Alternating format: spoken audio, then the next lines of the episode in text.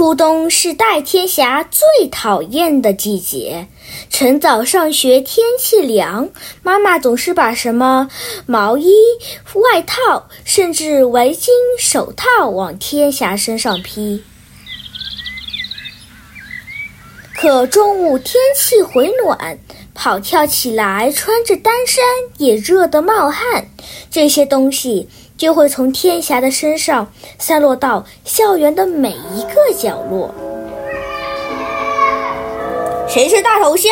校务处现有外套、围巾、水壶等迟来见遗失物品，遗失了的同学请到失物认领处领回。同学们要有责任心，时时要记住自己的东西自己管好，不要总是丢三落四。天霞正忙着把书本放进书包里，没有留意广播里的内容。他的好朋友陈宝林听到了，急忙提醒天霞：“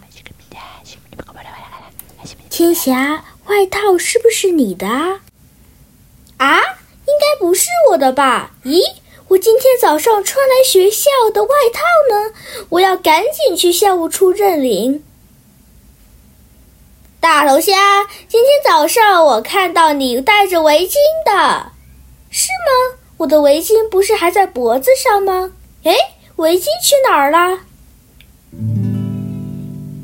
天霞急步跑到校务处，推开门，秘书张小姐正坐在办公桌前。她看见天霞，用手托一托鼻梁上那副重重的黑框眼镜，皱着眉头问：“大天霞，你今天又丢了什么东西啊？”张张老师，您怎么知道我的名字啊？全校七百多名学生，只有戴天霞。你是失物招领处的常客啊，几乎每天都能看见你。张老师，那那墙上挂着的外套和围巾都是我丢的。天霞，邓主任在你的手册上写道：“请贵家长培养子女责任心，管好自己的物品。”你看，换季到现在不到两个月，你已经丢失了一件毛外衣、两件背心和一对手套。上个月还丢失了笔袋、颜色盒和水壶。哎，你这个大头虾，整天丢三落四，怎么办才好呢？妈咪，对不起，我不是故意的。天霞的眼泪还没有流下来，天霞爸爸的心已经被融化了。哎呀，傻女儿，不要紧，不要急，外套和围巾不是找回来了吗？没事的，没事的。大头虾，大头虾，幸好脑袋脱不下来，要不然恐怕有一天也被你丢掉了。想想办法，想想办法，慢慢教，慢慢学。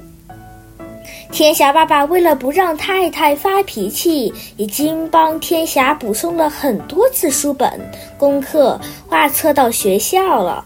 当然，远水救不了近火，有时候勇敢的消防员爸爸也帮不上大头虾女儿的忙。